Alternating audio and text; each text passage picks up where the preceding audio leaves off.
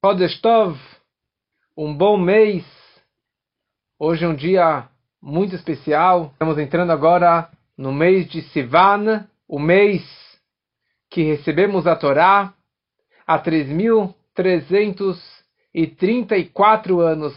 Saiu agora do 3333. Estamos agora mais um ano que passou que recebemos a Torá no Monte Sinai.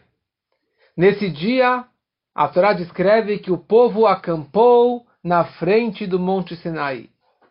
O povo estava viajando, saíram do Egito e após sua jornada de algumas semanas eles chegaram na frente do Monte Sinai, se preparando para o grande dia para receberem a Torá no próximo Shabat, no próximo sábado, que seria dia 6 de Sivan, o recebimento da Torá. Shavuot é a data na qual nós recebemos a Torá. E esse grande dia de Shavuot está conectado com os nossos três grandes líderes de todas essas gerações, os líderes talvez os mais conhecidos, os mais famosos em épocas diferentes, que é Moshe Rabbeinu, o rei Davi, David Amelech, e o Baal Shem Tov. Moshe Rabbeinu está ligado com essa grande data, obviamente porque foi Moshe que subiu no Monte Sinai, que recebeu a Torá na mão de Deus e ficou lá em cima 40 dias e 40 noites. E depois ele foi o que trouxe e que transmitiu, primeiramente, os Dez Mandamentos, e depois ele transmitiu a Torá escrita e a Torá oral para todo o povo e a Torá que nós temos até hoje em dia. Então essa ligação máxima que Moshe Rabbeinu tem com essa grande data, com o dia de Shavuot. Rei Davi, ele nasceu em Shavuot e ele faleceu em Shavuot também. Davi Amelech está totalmente conectado porque os tzadikim, os justos, completos, Deus ele faz que o ciclo da vida dele seja de uma forma plena e completa, que eles nasçam e faleçam no mesmo dia, e isso foi o rei Davi. E por último, o mais recente, foi o Baal Shem Tov. O Baal Shem Tov, ele faleceu no dia de Shavuot. Então aqui nós temos nossos três grandes líderes que estão conectados com essa data tão especial de Shavuot. E cada um desses três trouxe uma faceta ou tem uma ligação ímpar com a Torá. Moshe, obviamente, ele trouxe a Torá dos céus. O rei Davi, o grande livro dele, que falaremos sobre ele hoje, sobre os Salmos, o Terrilim do rei Davi. E o Baal Shem Tov, que fundou a Hassedut, o movimento hassídico, e ele que começou a difundir o hassidismo pelo mundo, como falamos nas últimas aulas, a grande novidade da Hassedut que o Baal Tov trouxe ao mundo, a mística de uma forma acessível a toda e qualquer pessoa. E esses três têm algo em comum. Esses três grandes líderes, a Torá descreve sobre Moshe Rabbeinu que ele era o homem mais humilde da face da terra, o rei Davi, era uma pessoa extremamente humilde, ele era um pastor e nem poderia ter sido rei. E ele foi selecionado, ele virou o grande rei, o primeiro rei da, da casa do Davi, da dinastia real, veio do rei Davi. Se você acompanha os salmos dele, se você lê os Tehillim, você vê quão humilde ele era. Anohia farva efer, eu sou um pó da terra, eu sou ninguém, ele descrevendo a sua humildade e a sua conexão máxima que ele tinha com Deus. E por terceiro, o Baal Shem Tov. Baal Shem Tov, primeira coisa, ele estava escondido, sem revelar a sua personalidade, sem revelar a sua grandeza, a sua profecia, a sua tzidkut, durante muitos anos. E mesmo após ter sido revelado não por escolha própria, mas porque o seu mestre havia orientado que ele revelasse ao mundo, o Baal continuou sendo uma pessoa extremamente humilde e principalmente conectado com as pessoas humildes, dando atenção, amor e ensinando as pessoas humildes carentes, analfabetas, ignorantes, porque ele tendo essa personalidade de humildade, ele conseguiu também ter essa conexão e esse apego às pessoas mais humildes. Hoje eu queria focar mais nessa ideia do Tehillim, mas também conectar com Shavuot, Baal Shem Tov, Rei Davi e Moshe Rabbeinu. Então, para começarmos, eu gostaria de trazer aqui uma história muito bonita, um pouquinho longa, mas eu vou tentar resumir, e com isso perceberemos a humildade do Baal Shem Tov, a conexão dele com as pessoas mais humildes, mais simples, e o carinho e a apreciação que ele tinha por aquelas pessoas que liam o Tehillim, liam os Salmos diariamente e com toda a sinceridade e com toda a fé pura em Deus. O Baal Shem Tov, uma das suas grandes novidades é que ele aproximava as pessoas mais simples e ele dava carinho a eles. E dessa forma, massas e pessoas de todos os cantos começaram a se reunir ao redor do Baal Tov e começaram a apreciar o Baal Tov.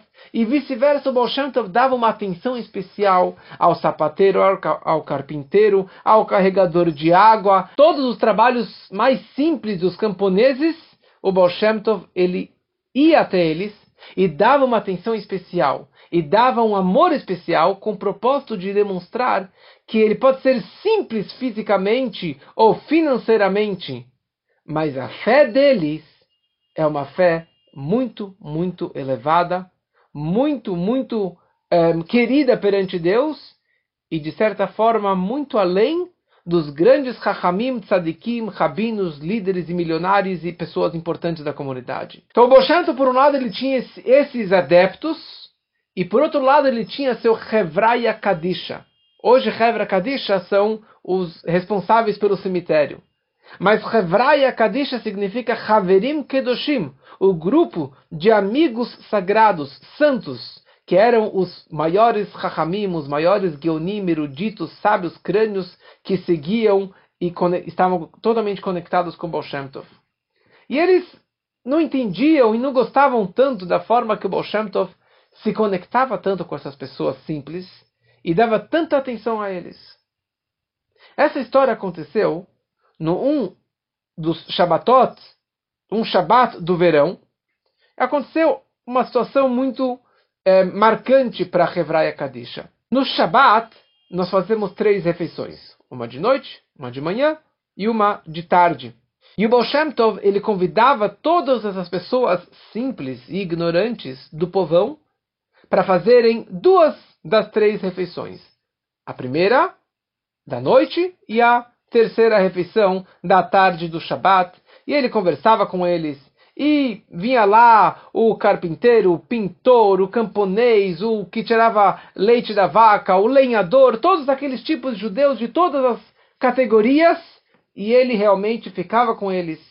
Para um ele dava do seu vinho particular, para o outro ele permitia que fizesse kiddush com o seu próprio copo, para o outro ele dava um pedaço da sua halá, ou que ele dava um pedaço da sua carne, que isso representa um, um, pedaço de uma comida de um tzadik, que é uma comida que foi abençoada. E os seus adeptos, os seus grandes alunos, eles ficavam loucos.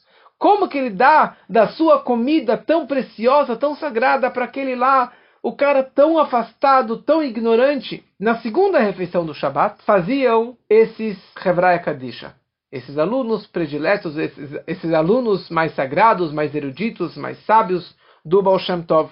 E ninguém mais podia entrar naquela refeição se ele não tinha a carteirinha VIP desse Hevraya Kadisha. Alguns dos alunos, incluindo o Magid de Mesrit, que seria seu futuro sucessor, o próximo Rebbe, o Magid de Mesrit.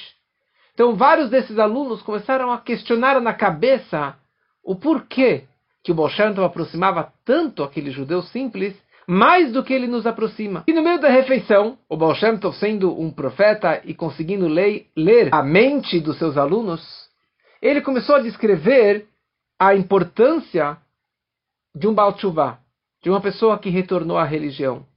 Que aonde que um Baal Tshuva consegue atingir, nem mesmo os maiores tzadikim, os maiores justos conseguem atingir.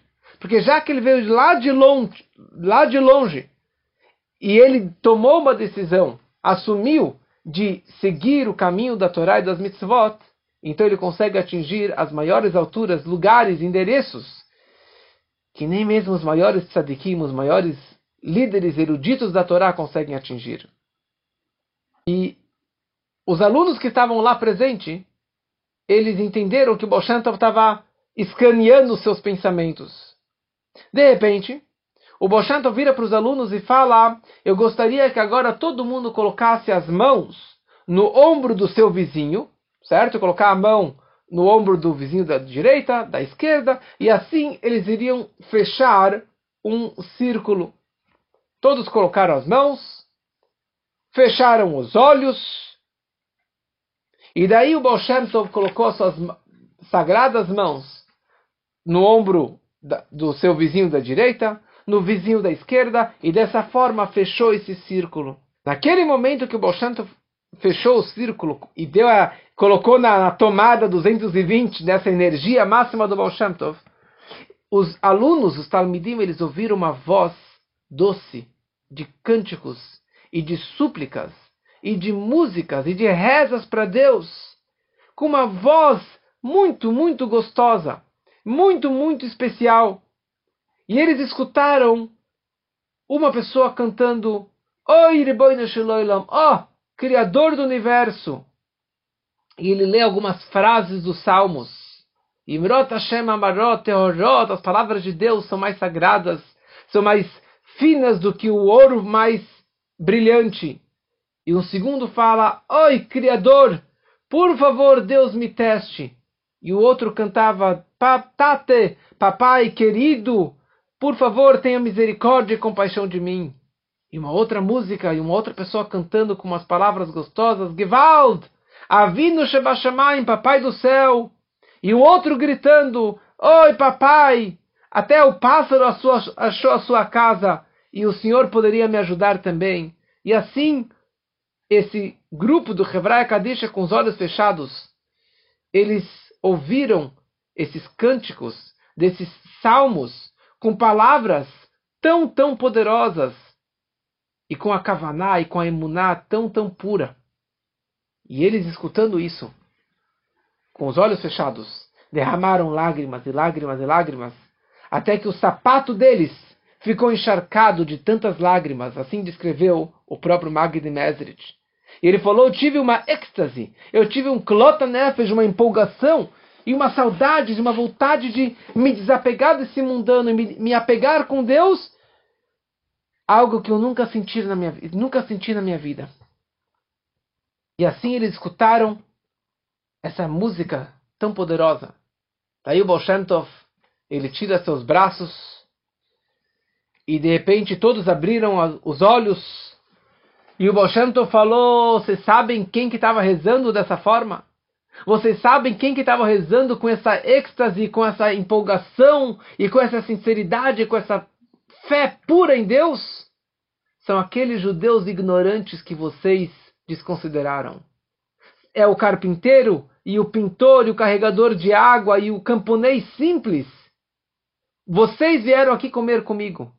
Mas eles comeram rapidinho alguma coisinha. E eles foram todos para a sinagoga, Shabbat de tarde.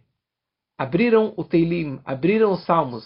E ficam lá a tarde toda lendo os Salmos, com toda a sinceridade. Eles não sabem uma palavra que eles estão lendo. Não entendem nada que eles estão lendo. Mas o que vale é o coração puro. Rahamana libabai, Deus ele deseja o coração do homem. Não interessa aquilo que você faz, da forma que você fez mas sim o coração puro e sincero, a fé pura em Deus. É isso que Deus aprecia tanto. E isso foi o que vocês escutaram agora, a leitura desses salmos tão pura e tão sincera a Deus.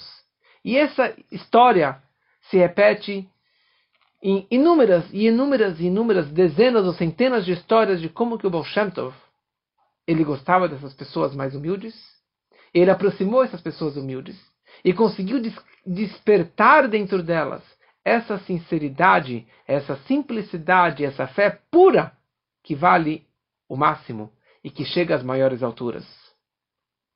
E essa é a história, na verdade, do rei Davi. O rei Davi, ele nasceu e faleceu em Shavuot. Ele teve uma vida muito sofrida. O pai não considerava ele, os irmãos não consideravam ele. Quando estavam buscando por um rei, ninguém pensava que ele fosse o próximo rei. E ele, na verdade, era neto de uma pessoa que também não foi muito considerada. Ele era bisneto da Ruth, Ruth, a Moabita, que se converteu ao judaísmo e algumas pessoas desconsideravam a sua conversão. E na prática, o rei Davi era descendente dela. E nós lemos em Shavuot a leitura da história da Ruth. Ele pecou, ele falhou na sua vida. O seu um, eh, o rei que antecedeu a ele, que era o rei Shaul, o rei Saul, também pecou. Ele deveria ter matado todos os amalequitas, o rei de Amalek, e ele foi contra a vontade de Deus e não matou o rei, e não matou o gado e rebanho, e por isso que ele acabou perdendo o seu posto, ele acabou perdendo a realeza, perdendo o trono para sempre. Foi passado isso para o rei Davi. O rei Davi também errou, também pecou. Tem várias histórias sobre o rei Davi. Mas a Torá descreve, os Salmos descreve, o Talmud descreve que o, que o rei Davi ele era um tzadik completo. Como nós falamos no Tânia, no começo do capítulo, no meio do capítulo 1, Velibi halal bekirbi, eu tenho um vácuo no meu coração, porque ele matou o Yetzerará, ele matou o seu mau instinto através de jejuns. Ele jejuou tanto, ele rezou tanto, que ele foi perdoado. E ele matou o seu mau instinto. E ele virou um tzadik gamur, um tzadik total e completo. Ou seja, a diferença entre o rei Davi e o rei Saul é que o rei Davi ele assumiu as suas falhas. Ele reconheceu os seus pecados. E ele disse para Deus: Deus, eu pequei. Por favor, me perdoe. Ele tinha essa humildade máxima que você lê no decorrer do, dos Salmos, do Teilim. Você percebe a sinceridade dele e a humildade do rei Davi. Então, uma coisa muito importante que para nós, Yehudim, se você quer ler o Teilim, não baixe um aplicativo qualquer, Salmos, porque os Salmos não judaico não é o mesmo Salmos que nós temos na Torá. Tá? Isso, isso aqui é extremamente importante. É, tem pessoas que lêem os Salmos, ah, baixei da internet, mas é um Salmos inválido, é um Salmos da literatura é, católica e não da literatura judaica. Então, extremamente comprar, importante comprar o Tehillim, o Tehillim original, do, de uma editora é, de confiança e não qualquer Tehillim. Isso aqui é só de passagem. Os salmos do rei Davi viraram a base de todo o nosso Sidur, de todas as nossas rezas, de qualquer dia da semana, de qualquer festa, nós temos lá dezenas e dezenas de salmos ou de passagens dos salmos, porque todo ele foi feito de uma forma é, de profecia com uma santidade máxima e ele faz parte, os salmos faz parte do, do Tanakh, da Torá escrita, faz parte da coleção dos Kitubim, da Torá escrita, das escrituras da Torá. Mulheres, senhoras, elas têm uma ligação ímpar com o Teilim. Todos nós lemos o Teilim, mas as mulheres em geral elas têm uma conexão maior com a leitura do Teilim. Elas pegam Teilim. Tem uma história lá na Rússia durante o comunismo que uma senhora tinha um Teilim todo manchado de lágrimas, apesar das perseguições mas ela escondia o seu Telim dentro de uma agenda para esconder, mas para conseguir ler, e ela lia todo dia, sei lá, duas, três vezes, todos os 150 Telims. E o interessante é que muitos questionam, e eu também me questionei desde pequeno, e ainda me questionava até eu preparar para essa aula, que o Teilim você lê, lê, lê, lê, lê, lê, e grande parte do Teilim nós não entendemos. Esse Shabat que passou era Shabat Mevarchim. É o Shabat que antecede o novo mês. É o Shabat que abençoamos o novo mês. existe um costume antigo que todo Shabat que antecede o Rosh Chodesh, nós lemos todos os 150 salmos. Então acordamos mais cedo e nós lemos todos os 50, 150 salmos. Para mim me demora duas horas e meia. Tem pessoas que demoram três horas, quatro horas. Mas nós lemos todos os salmos. E é blá, blá, blá, blá, blá, blá, blá. São palavras que você não entende exatamente o que está falando. Mas tem pessoas que leem, meu sogro lê em, sei lá, uma hora e dez, uma hora e quinze, ele leu todos os salmos. E é prrr, leitura dinâmica. Isso é uma coisa importante. A leitura dos salmos não é escanear com os olhos, como algumas pessoas é, de alguns lugares costumam dizer. Não, a leitura do salmo significa ler, balbuciar, mexer os lábios e falar cada palavra. Se você consegue ler rápido, ótimo. Se você consegue ler mais devagar, melhor ainda. Por isso que me demora duas horas e meia para ler os salmos. Ou seja, é uma leitura boring, enjoativa. É uma leitura que você não está entendendo. É muito mais gostoso você ler um livro que você está acompanhando cada palavra, você lê Parajá da semana, você lê uma explicação da Torá, um, uma leitura gostosa. Aqui é uma leitura chata. É uma leitura que você não entende o que está lendo. Então qual é a grandeza de ler o Teilim? O Tzemach Tzedek, o terceiro Rebbe, costumava dizer o seguinte: Se nós soubéssemos o poder do Teilim, não pararíamos de ler o Teilim o dia inteiro. Ou seja, nós não sabemos o poder do Teilim.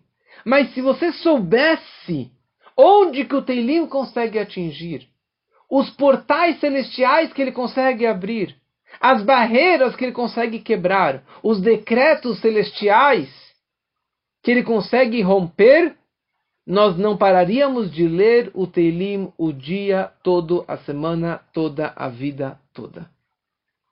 O Teilim é uma expressão de uma fé pura, de uma fé simples, de uma conexão direta com Deus que está muito além da minha compreensão, que está muito além do meu raciocínio, do meu intelecto, do, daquilo que eu gosto, daquilo que eu curto.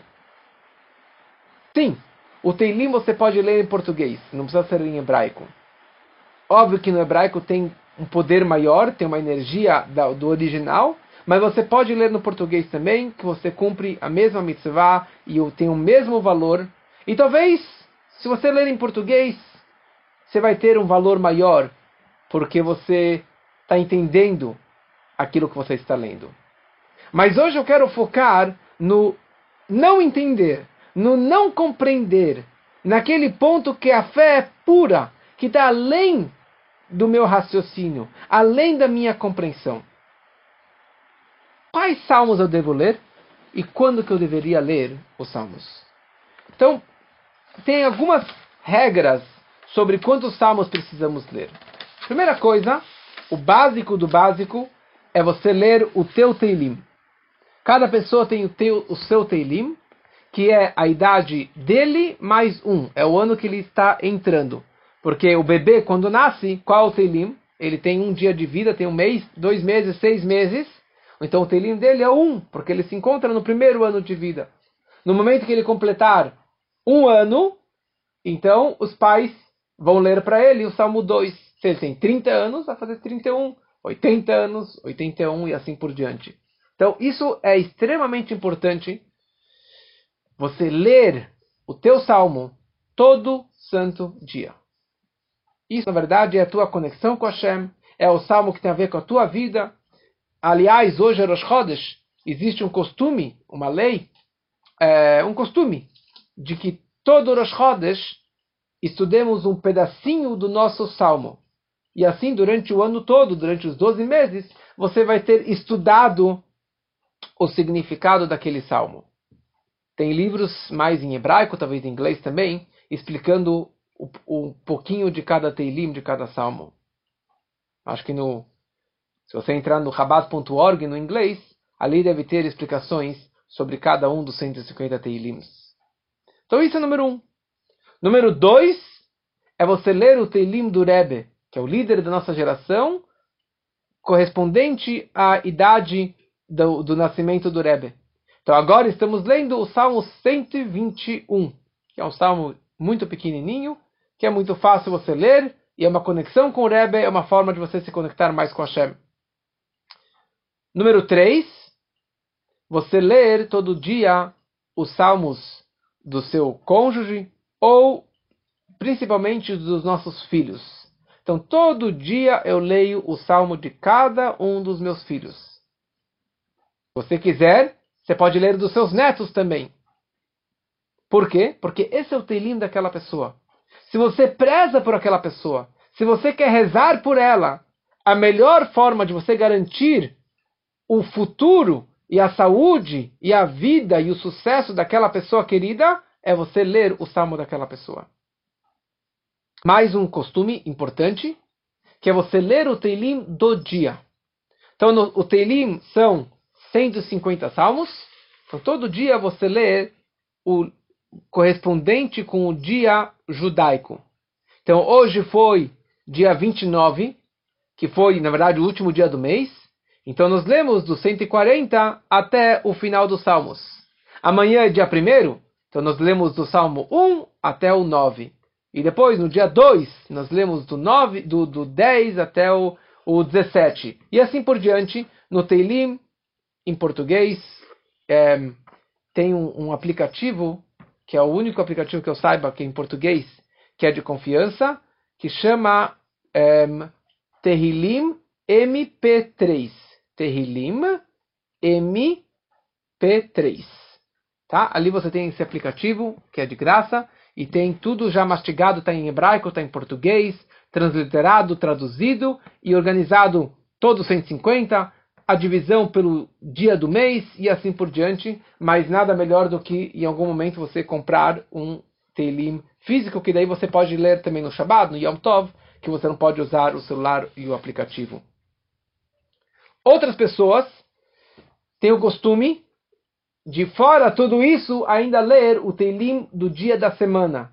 Então, os 150 salmos são divididos em sete porções, domingo, segunda, terça, assim por diante. Então, tem pessoas que, que leem em momentos de apuro, momentos é, especiais, eles leem é, esses correspondentes ao dia da semana.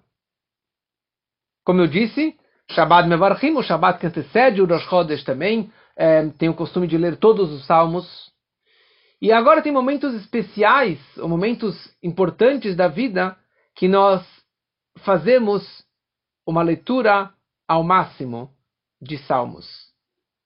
Então, no índice desses livros tem orientação, tem salmos específicos na hora do parto, que o marido deveria estar lendo, o marido, ou o pai, ou os, os, os entes queridos. É, no dia do casamento, é o costume que os noivos leem todos os salmos, ou o máximo possível, porque é um dia extremamente importante. No momento de uma cirurgia, é o momento de você ler muitos salmos. E no momento de, um, de apuros, de perigo de vida, é o momento mais importante de você ler salmos. Isso todo mundo sabe. Na hora que tem alguém doente, alguém morrendo, alguém que sofreu um acidente, fazem correntes e correntes de visões de salmos por que isso?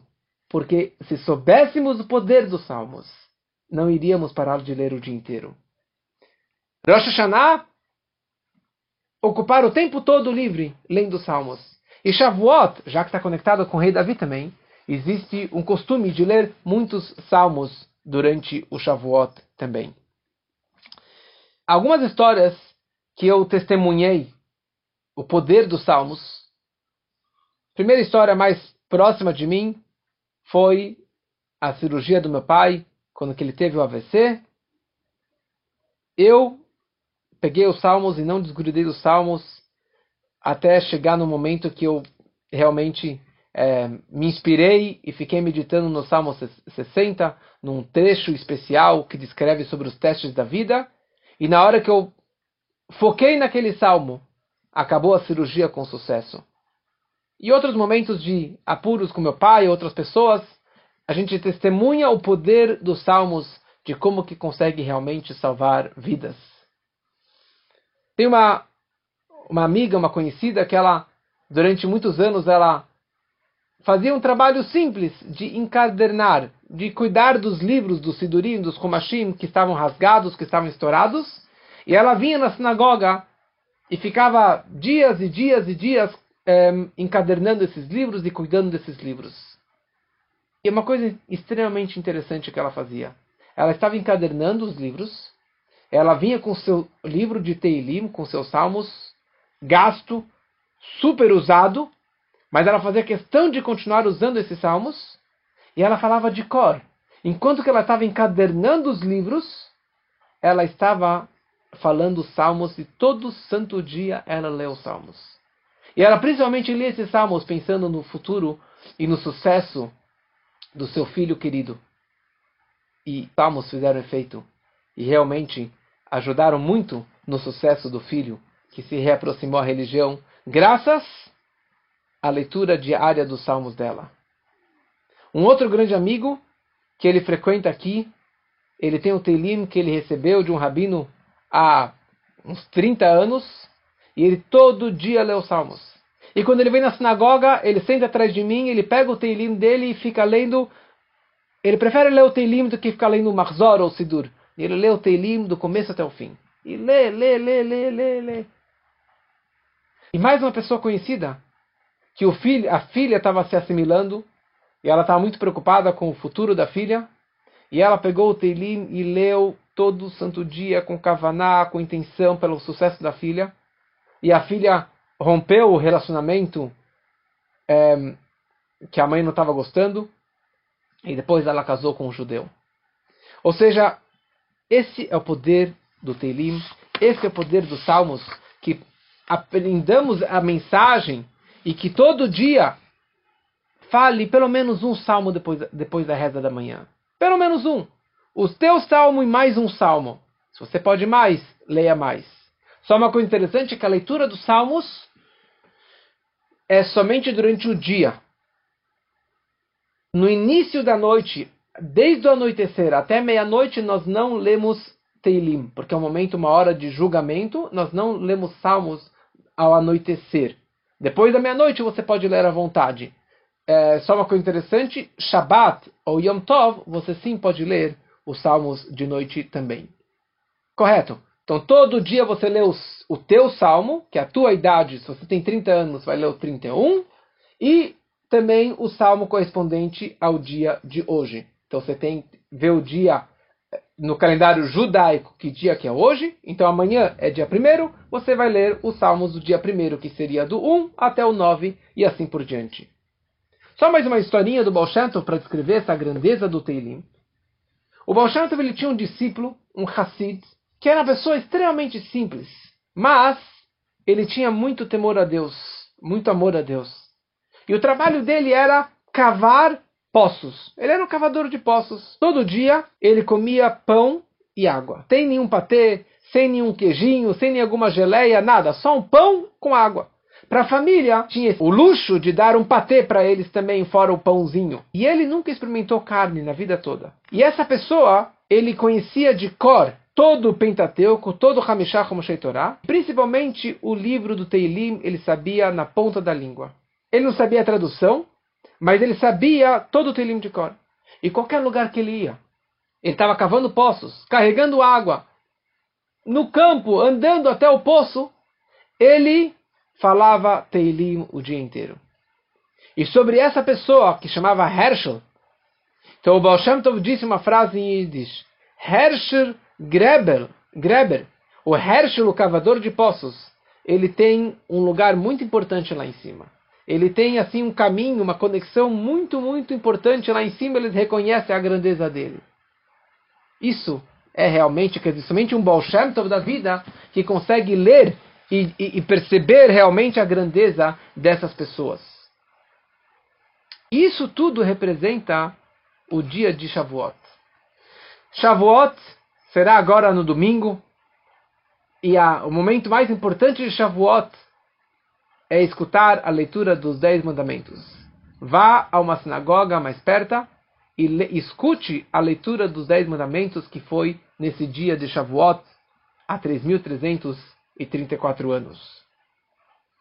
E a grande pergunta é: qual é a grande novidade da outorga da Torá no Monte Sinai?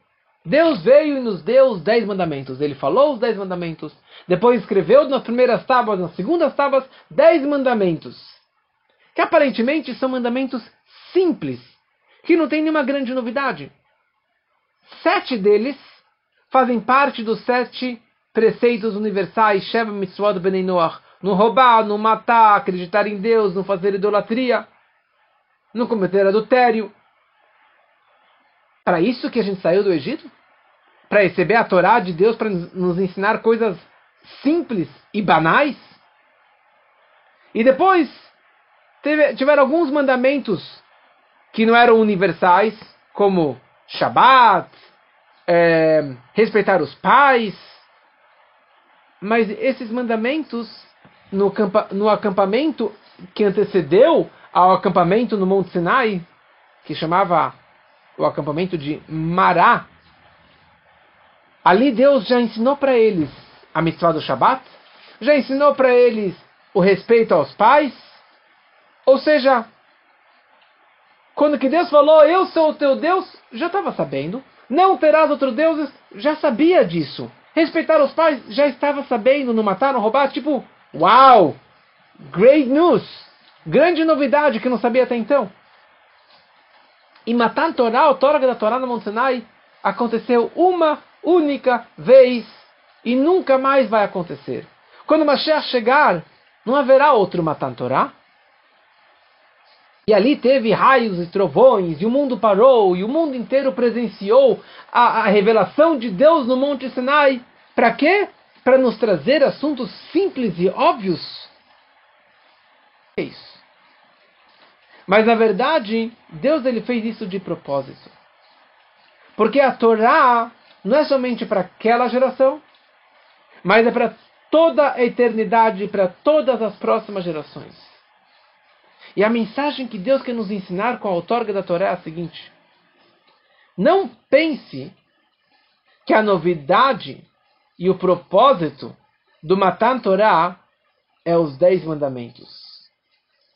Uau! Dez mitzvot, dez ordens. Isso daqui não tem nenhuma novidade. Eu já sabia de tudo isso daqui antes. Só que Deus ele queria nos ensinar algo além dos dez mandamentos. Na verdade, ele queria nos ensinar aquilo que estava escrito nas entrelinhas. Algo que não estava escrito nos Dez Mandamentos. Algo muito além daquelas letras, daquelas palavras dos Dez Mandamentos. Letras super sagradas que estavam gravadas em baixo relevo nas duas tábuas, que perfuravam de um lado até o outro. Letras milagrosas que carregavam as duas tábuas que pesavam 800 quilos e Moshe Rabbeinu conseguiu carregar. Mas tinha algo muito mais profundo do que isso. O importante não eram as palavras dos Dez Mandamentos, nem mesmo as 613 mitzvot que Deus nos ensinou naquele momento. Matan Torá, a outorga da Torá no Monte Sinai, foi o casamento entre Deus e o povo. Deus ele nos ensinou, naquele momento, palavras simples. Mas a mensagem era extremamente profunda. Matan Torah, Shavuot, representa, e nós comemoramos, a ligação tão profunda que um judeu ele tem com a essência de Deus. É o casamento, é a intimidade do casal, é, é, é o momento da conexão de marido e mulher. O povo judeu era a noiva e Deus representava o noivo. O Monte Sinai representava a Rupá. As duas tábuas representavam a Ketubá, o documento do casamento. Os fiadores, nossos filhos, os testemunhas, os céus e a terra. Aqui era o casamento entre Deus e, Deus e o povo. E no casamento, ninguém faz discursos no casamento. Casamento, o que, que é? Casamento judaico, principalmente, é festa e alegria. Qual que é a grande mitzvah do casamento judaico? Lesameach, alegrar o noivo e a noiva. Dançar e pular e alegrar. Por quê? Porque eles estão fazendo aqui uma sagrada união entre o povo e Deus. Ou seja, a comemoração do Monte Sinai não são os dez mandamentos, não é a sabedoria, não são as letras e nem as palavras da Torá, e sim uma conexão íntima entre Deus e o povo. Então, as, as pessoas que comemoram Shavuot, estudando Torá, lendo letras da Torá, assim, usando o intelecto e usando uma página de Gemara, muito bonito. Mas você não entendeu ainda o que é Shavuot. Shavuot, existe um Tikkun Leil Shavuot, que é um livrinho que é pior do que ler os Salmos. É um livro enorme que tem um trecho de todo o Tanar, de todas as Mishnayot, que é blá blá blá blá blá blá blá.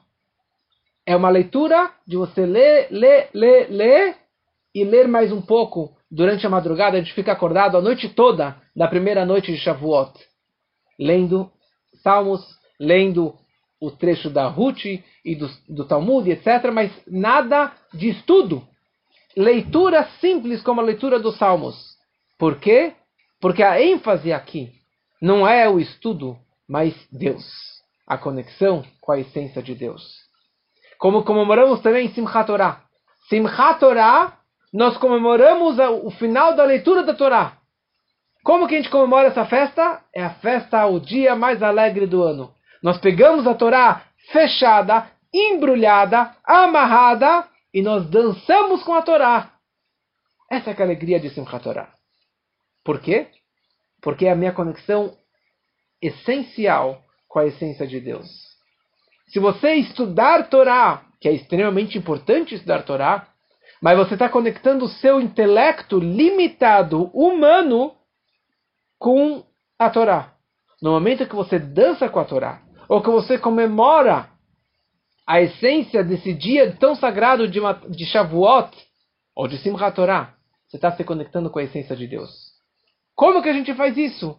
Lendo esse tikkun, ou se você lê os Salmos, lê, lê, lê os Salmos. Essa é a nossa forma de nos conectarmos com a essência máxima de Deus. Que aproveitemos esse dia tão sagrado de Shavuot. E com isso, nós concluímos e desejamos que possamos receber a Torá besimcha ou beprimut, com alegria e de uma forma interna.